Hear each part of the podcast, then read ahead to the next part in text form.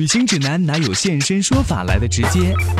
量身定制当然比网上攻略更体贴到位。分享您的专属经验，畅聊旅途中的奇闻趣事。现在就和我一起走进七嘴八舌去旅行。各位来自全球的听友还有网友，你好吗？我是子聪，欢迎你收听今天的七嘴八舌去旅行节目。今天我们采访的这位嘉宾，他叫做蒋瑜蒋老师，他写了一本书，叫做《跨国界乌托邦：理工男一百天环游北美》，讲述了他自己的旅行故事。一路上有壮美的景致，也有比较惊险的经历。在这一期节目当中，我们就来听听他的旅行故事。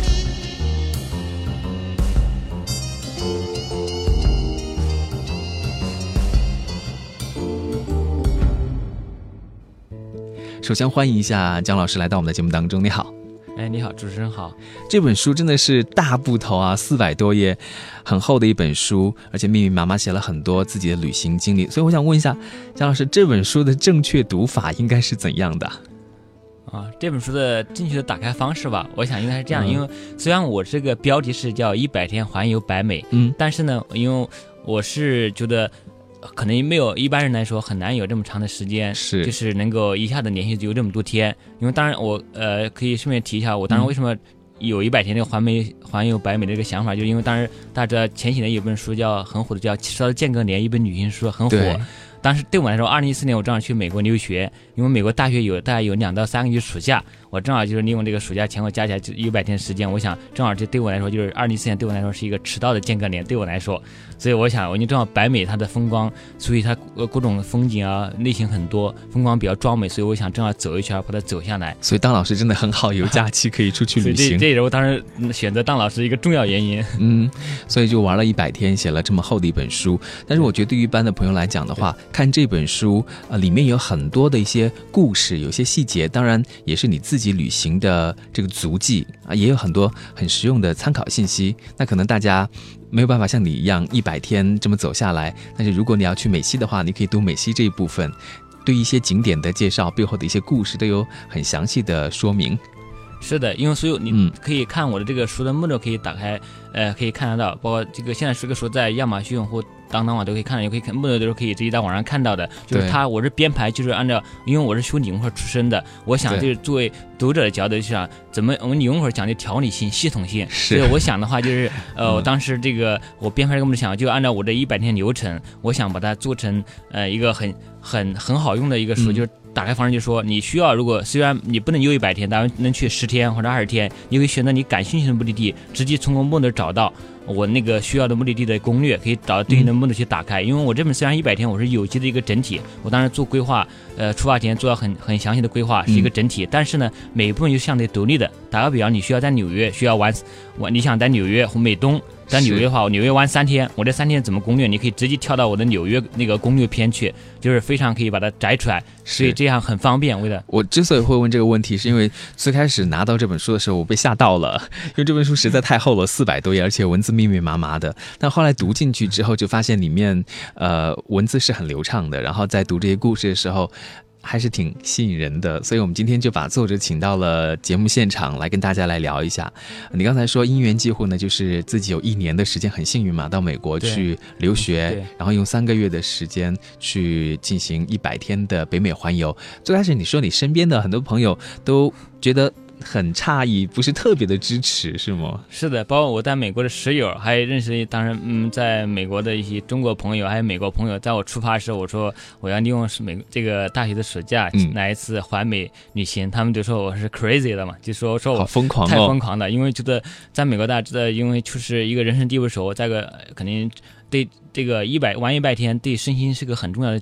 考验没有一个强大的身心是很难走下来的。就是我出发前大概是一体重是一百三十多，呃一百三十五斤，回到一百天完了以后只剩下一百二十来斤的，所以整个瘦了十几斤。所以是，呃当然这些肉也很幸运，就是因为我之前做的很很好的一个，平时我的喜爱好运动，所以经常以前经常也自爱好自由行，所以这个对身体啊，呃各种徒步啊，经常我们这一拜天也经常爬山，经常徒步，有时候一天徒步几十公里。爬山，呃，那个路线爬几十公里都都是常事儿。所以说这个正好得益我之前做了很充分的准备工作。所以他们很多人觉得说一百天哇，你是疯了哈，很疯狂这样。但是对于你来说，你刚刚也讲到，其实是很辛苦的嘛。我看到你在书里面有一句话说：“眼睛在天堂，身体在地狱。”哈，对，可以这么说，因为就是一百天，嗯，出每天都要可以看到那个那个一流的风景，但是就是那个。呃，身心很疲惫，因为我是像他们就叫我是，后来他们就叫我说每个这个团队的，因为前后有二十多个队友加加入，没有人跟我玩一百天，所以我分成四段，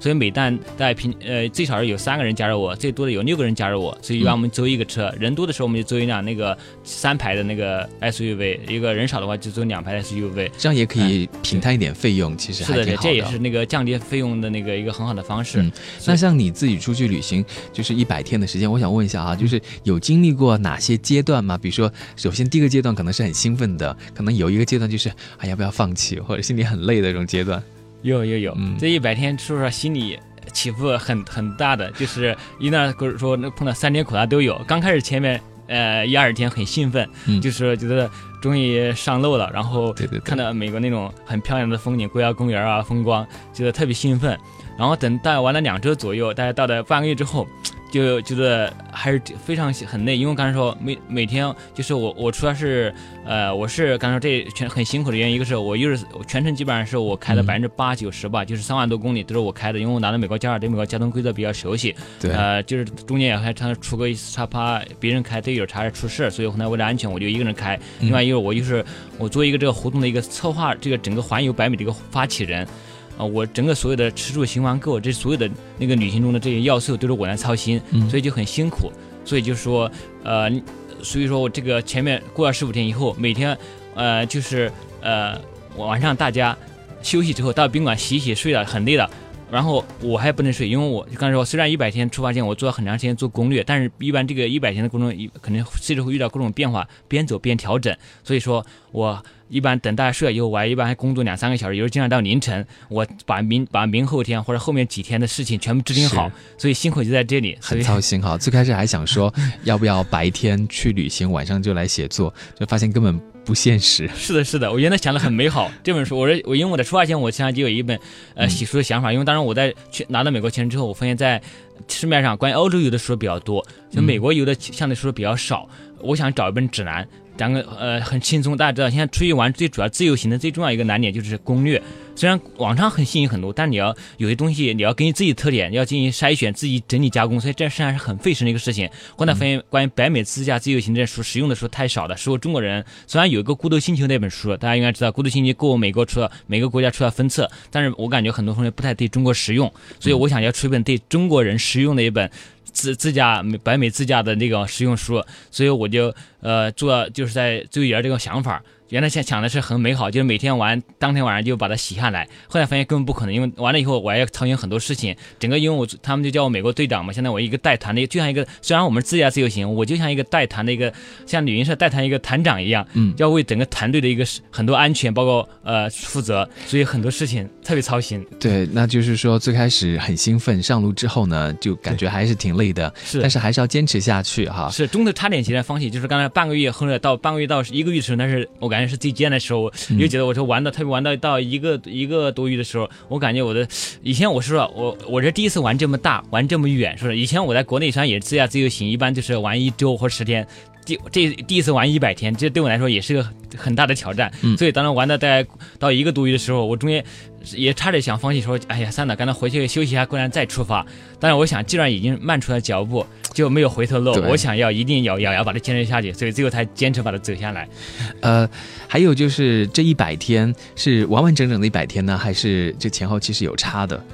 嗯，我出发前刚才说，因为在算一百天行程，我出发前为了。让这整个玩的更加顺利，呃，所以就做规划，做了将近呃三个呃四个月的一个规划，所以基本上一百天行程，我所以我的是执行力，我因为你我是那个基本上排排到我每个地方该待多少天，两个天怎么衔接，基本上就是所以基本上是我呃出完成下来后，之前做的规划基本上是比较吻合的，基本上就是一百天。对，因为非常的丰富。是，嗯，这本书它是按照就是日期来的。对。因为这本书是按照这时间顺序来的，第一天、第二天、第三天，所以这个也是完全跟事实相符的一个行程安排规划，对不对？对我，我还还有个这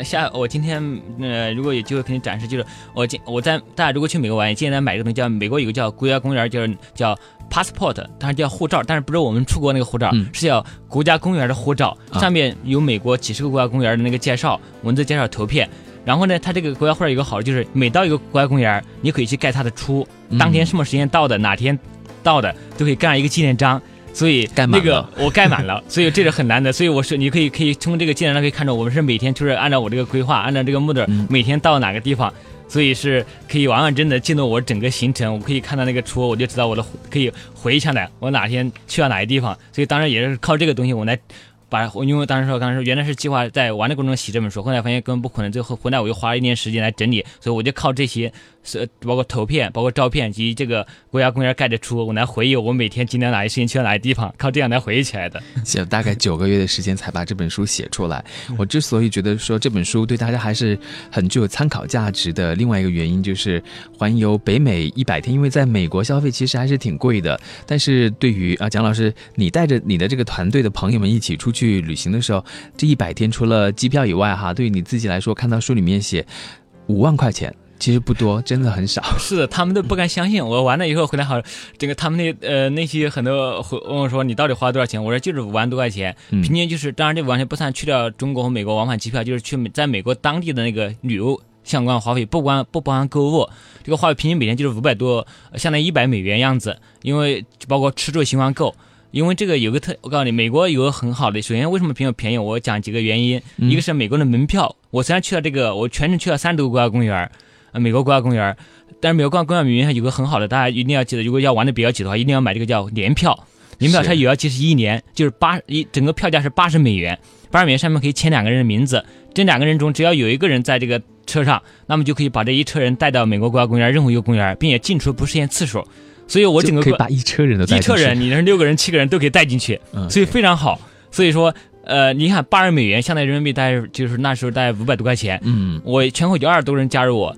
我们每个人平摊现在的门票费用，才想想才多少，才几十人民币啊！对对对，所以说，你如果在国，你要在中国，如果呃你玩一下黄山，可能门票就两九寨沟就两三百块钱，对所以这是不可想象的。所以这点门票又会省了省了非常大的一个。第二，它的另外美国它的汽油啊、租车都很便宜，高速公路还免费的。所以这个我控制的费用正好控制在基本上按照我的那些加入我队友的要求，每天一百美元。所以玩下来以后，我算下来有时是九十多美元或者一百出头，基本上平均下来正好是一百美元左右，所以非就达到他们的要求。这个都是要做很多攻略，你才可以掌握这些信息的。是的，另外刚才还有一个住，刚才说一个是分摊租车费用，还有住住宿。其实我刚才说，我为什么花了三四个月做攻略？出发之前，我因为掌握的包括租车的技巧、住宿的技巧、预定的技巧。如果你这很多美国那种各种租车还有住宿有那种 coupon，就是那种叫优惠券或者各种攻略，还有那种。然后像那个美国的那个盯房网站上，还有那种各种技巧，你竞猜啊，通过竞猜，通过那种很有意思的各种策略，你想象不到那种策略。他因为这个正好我是兄弟一块出生的，对这种玩这种游戏比较在行，所以我研究他把他的攻略研究透了，我可以比正常那种网一般的价格能达到便宜，就是不管租车出售能便宜百分之二十到三十。所以说，虽然我们印度虽然刚才说，呃，花费虽然只花了五百多元，但我们并不是住的特别差。有时候除了住去了旅馆，我一直住到四星级、五星级旅馆，像也像美国那个四五星级对，也住过几呃住过几个三星级、嗯四星级、五星级的，像在芝加哥还在拉斯维加斯，你只要呃掌握它的技巧，其实是可以以那个两三星的价格拿到四五星价格那个旅馆的住宿的。这本书里面都有这些攻略方法的介绍吗？是的，因为时间有限，所以我把那个所有的这些我的体会。呃，经验都放到我的书里面去了，大家可以到书的附录里面各种攻略、租车的攻略、住宿攻略里面来对照，呃，找相关的细节。哎，我觉得就是要怎么样做一个聪明的旅行者，这个我们真真的是可以向蒋老师请教的。那像我也去美国的时候，我就觉得啊，花费不菲呀、就有的时候也不太敢就玩的太疯狂。其实有一些方法就可以让你花比较少的钱，然后也玩的挺好的哈。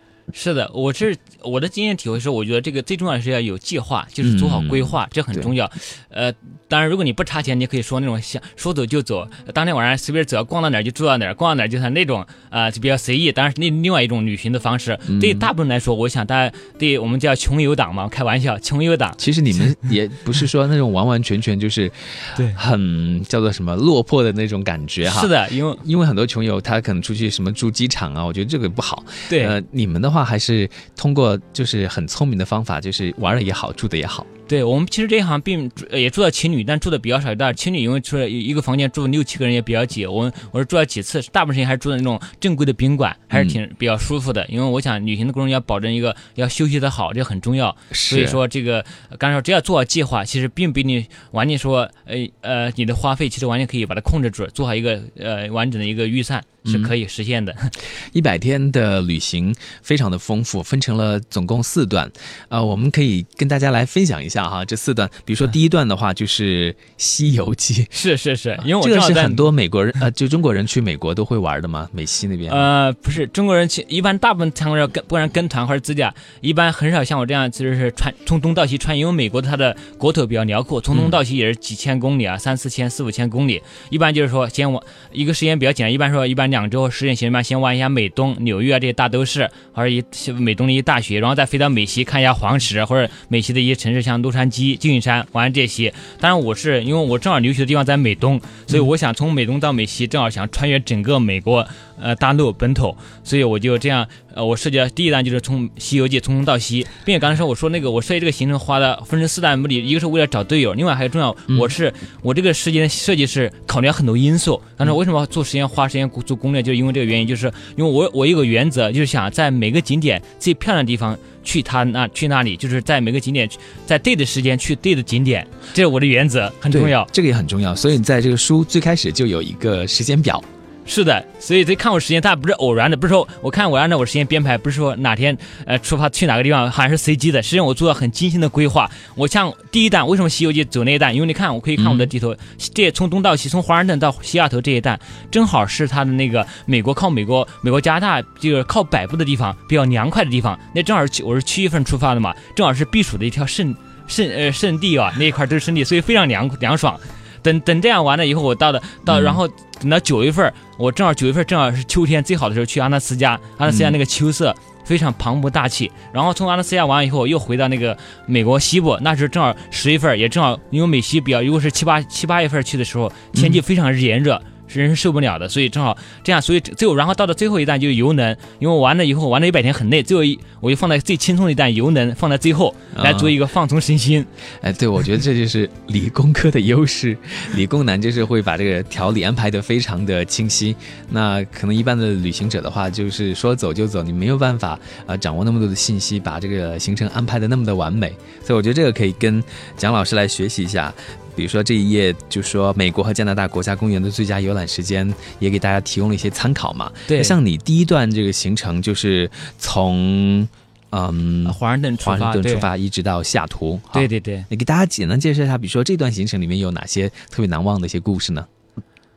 嗯，这一段里面我觉得一个是我刚才说我这一段不光是我觉得不光是玩，我也去到还去到一些呃。一大学，我刚才说我是我本人也是在大学工作嘛，所以我刚才说美东那一块我去了，刚才说呃，一个印象比较深刻，除了是纽约大都市的那个呃风光以外，另外我觉得去了波士顿这个很有名的大学城嘛，它里面有最有名的一个哈佛麻省在一起，就像我们国国内的北大清华在一起啊，专门在这留了一天的时间。另外我也刚才说我这本书不光是。是一趟是一种完全纯玩，我也呃，因为我平时也喜欢阅阅阅读，所以说不是有句话就是身体和灵魂要么读书，要么旅行，身体和灵魂总要一个在路上嘛。所以我我特别喜欢一本书，就是《瓦尔登湖》。瓦尔登湖这一本呃一本很好的呃那个呃关于自然方面的书嘛，苏努写的，就是呃很小我就得到这本书，也正好。我原来我不知道，后来我是长大才知道，瓦尔登湖真实在美国存在一个湖，所以这个湖就在正好在波士顿附近，离哈佛、麻省都不远，所以我专门去到瓦尔登湖去拜访，这呃去去那个苏努的这个当时遗址去拜访。去去呃和呃体验苏努当年在丛林隐居的生活。这本书里面还摘抄了一些自己特别喜欢的呃梭罗的一些话，我都看到了。是的，是的，我觉得有几段特别呃，感觉不能虽然是呃两百年前写的话，对我们现代人来说还是挺有启发意义的。比如说，一个人越是有许多事情能够放得下，他越是富有等等，很简单，但是很有哲理。是的。对，所以说呃简简单就是快幸福就是快乐嘛，所以我觉得呃，所以我专门去说这个，我觉得这个第一弹里面这个瓦尔登湖朝圣，这个是我一段很难得的经历。呃，你去到那个瓦尔登湖的时候，那个是什么样的季节？你感受到什么呀？呃，正好那是因为夏天嘛，正好瓦尔登湖很多人在在湖里面游泳，旁边很多人在读书阅读，所以那个非常给人感觉非常是一种呃宁静啊平静的一种一种小。这个湖虽然不大，虽然、但是正因为在在那个山不在高，有仙则灵嘛，是吧？就是水不在深，有有有龙则灵嘛，是吧？所以说这个呃，所以这个湖正因为这本书嘛，同名的书，所以我就吸引了很多人去去看这个湖，并且很有意思。这个湖这边小镇，当然因为我是刚才爱好阅读嘛，美国那个这个湖旁边那个，咱作者苏奴嘛，他就他的旁边有个小镇叫康科德小镇，这个小镇上在同一时期，在出现四位大师，一个是美国的文学之父爱默生，另外一个还有红字作者呃霍桑，还有那个小妇人作者奥尔奥尔科特，另外加上这个《瓦尔登湖》的作者这个苏罗，四位大家，正好他们又是同时代人，很难得。同时就是十九世纪同时同时代，就是他们经常又是邻居，经常在那个爱默生的家里面高谈阔论。他们都是叫超验主义这个一个体验者，就是提倡自然、提倡简单生活这种这种主义，所以他们经常在一起，呃，在一起谈笑风生，我觉得特别难得。所以我觉得喜欢看这个小镇，我觉得想看这个在美国文学史上具有举足轻重地位的一个小镇——康科特小镇。我觉得，呃，去体验一下这种小镇的这种文学氛围。哎，所以其实蒋老师，我觉我觉得有的时候知识就是会让你的旅行变得更加的有趣。如果你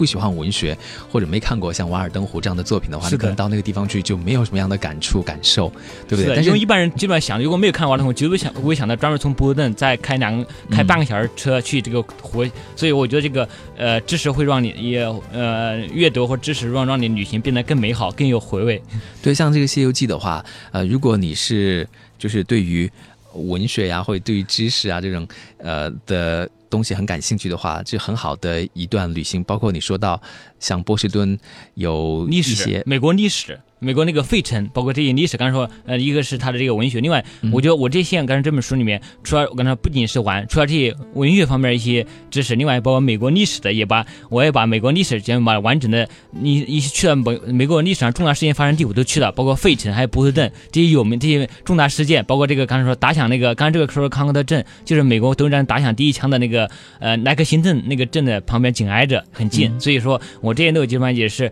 主要是实际上呃叫地理之旅，呃，自然地理之旅，也是一遍人文历史之旅。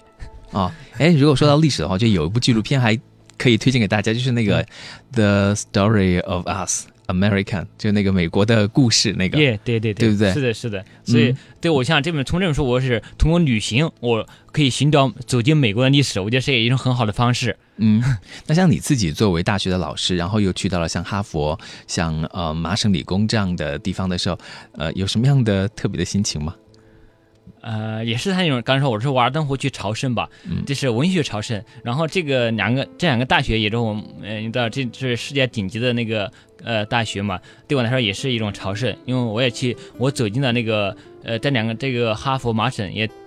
都校园都走遍了，而对体验了他们的呃不同风格。呃，对，我觉得是在你走进里面，确实是感觉有一种气场，像哈佛的那种广广场周边的一个红红墙建筑啊，你走进以后，你就到到图书馆，包括那个整个氛围，就感觉真的那种感觉很不一样。然后到麻省以后，我还去了它，因为麻省它是理工科很开放，很多实验室、图书馆都可以走进去，嗯所以也在走进它的实验室，走进它的图书馆啊，呃，体验它那种理工科的那种呃，他的一种严谨细致的作风。就看到你的书里面说，这麻省好像更自由一点，就很多地方你都可以去，但是在哈佛有的地方还是需要，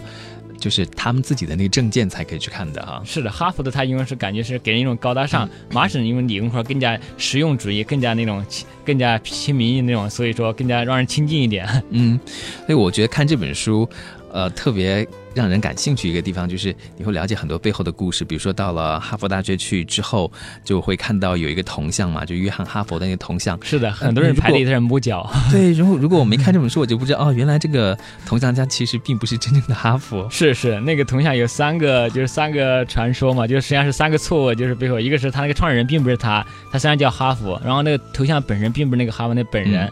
呃，这几个很有有几个很有意思背后的故事，大家可以到时候去发掘一下现场，我就不、不讲全了。像这个《西游记》这一部分的话，你们也是去到了一些国家公园的是吗？我看有一个像阿卡迪亚国家公园的。是，的，这个公园估计中国估计百分之九十去美国玩的人都不会去，一般都是去嗯大峡。美国三大公园是大峡谷国家公园，还有黄石，还有优呃优优塞美地或者叫优美胜优胜美地这个公园三个公园。但是去这个，因为美国美东美国的国家公园有分布很特点，有个比较集中都在美国西南部，在美国东部一般大家就去纽约或者华盛顿这两个城市，嗯但是或者波士波士顿。但是从一般极少人呃很极少很少人去那个叫阿卡迪亚，但是阿卡迪亚在美国是排名。那个每年是十大国家公园呃之一，它是就是它的游客量每年都在稳居前十，所以但这个公园突然有它是美东的可以说是美东的少数几个，美东山还有另外有三个国家公园，它是其中之一，就是正好还有一个原因，我去这个公园一个重要原因，除了看到它的风景是大海岸的那种风光，呃山海。景景山海一色的那种风光，另外很重要一个，他在那儿阿卡迪亚那个公园的附近可以吃他的龙虾海，鲜，对海鲜，他八月份之去的时候，我刚才说，我这个因素考虑到刚才这个设计这个东西，考虑到季节因素，还考虑到我刚才说，我除了爱旅行，爱爱阅读，还喜欢爱美食。我觉得人是不是、那个美食也很重要？因为走在在每个地方的美食，你千万不能，如果去了以后，如果不要错过。刚才说一个正好我去的八月份，正好是当时那个缅因州的龙虾，那个它的最肥美的时候。一般人说什么波斯顿龙虾，其实真的美国最好的龙虾是在缅因缅因州那个阿卡迪亚公园旁那个入口处，那个我还专门推荐一个吃虾的地点，非常原始，就在海边煮，非常口感非常好。建议大家去的话一定要尝一尝。好大的龙虾，这个龙虾价格贵吗？不贵，真的，一磅大概两三，大概每一呃大概是两三磅吧，大概只要嗯二十多美二二三十美元吧。呃，又像一个女孩两个人买一个三磅的，就是说两个人两个人吃就足够了。像嗯一般一个人也就将近不到两万块钱人民币。它那个非常原汁原味，鲜活的，然后煮了在外面就是一个在海边就在门口架一个大锅，用海水煮好，以后现场就捞出来。多好啊！就有美食，然后又有美景，那个地方的景色也挺好的，还有千岛湖什么的。我看这本书里面讲的故事也挺心动的。是的，是的，所以这串我刚才说，我也正好穿越美加边境，因为正好我环游路线，我就想的是，呃，环游一个特点就是能够把一些很有名的正好有机的串起来，所以我刚才去了千岛湖，还有那个最有名的那个美加边境大瀑布，大瀑布那个地方，刚才说大部分人们去看白天，但实际上真正去。呃，真正这片大瀑布，每家那个利亚加大瀑布这片是在晚上，晚上会有灯光，彩色灯光打过来，啊真白天，所以好多人白天看完就走了，我觉得是个很大的损失。那你们是晚上专门去看的吗？对我们晚上就是，所以我安排的行程当然就规划在晚上要当地住一晚上，嗯专门去看这个晚上的意景，大瀑布那个灯灯光、彩色灯光打在瀑布上那个意景。啊、晚上的游客多不多啊？呃 比较少，比白天少多的，所以我觉得大家下次以后真的，要不然错错这个最美的这个时刻，一定要如果有机会有时间行程容许的话，就要待在晚上来看一看跟白天完全不一样的一个大瀑布的一个景色。嗯，这个特别实用的一些内容攻略哈，在这个书里面都有很多。但是我们的节目时间有限，没办法完完全全呈现给大家，大家可以把这本书找来看一看。呃，书的名字呢叫做《跨国界乌托邦：理工男一百天环游北美》。那老师为什么叫跨国界乌托邦呢？嗯、当然起这个书名字也想了好久，嗯呃，因为后来我跟那个呃编辑吧，就是我们在跟那个人大的那个呃费小林那个主任编费费编费费老师一商量，就说呃我们一起合伙想出来这个名字，因为我当时我在那个我想。我们旅行，旅行实际上人，我们旅行的目的之一就是实际上是，呃，一个是呃认认识自然，认识自我，寻找一个心中的，因为旅行嘛，就想寻找一个旅行就是见证美好的事物和人嘛，是是是所以我想，这个乌托邦本来就代表一个美好的事情，所以我觉得，呃，通过旅行，你可以发现自己呃心目中的乌托邦呃所在地。我想，这你每个人心中可能都有一块，呃，回忆中可能最美的一个你的最美最值得回忆一个地方。我想，那就是你的心中的乌托邦。所以，我想这个乌托邦，我想代表一种美好的呃美好的美好的地点、美好的时间、美好的人。嗯好，我们下期节目呢，再继续跟姜老师来聊一聊他这一路遇到了一些什么样的故事。好，谢谢。我这那确实一百天发生很多很多事情，可以说三甜苦辣都有，值得回忆的事情太多了。好。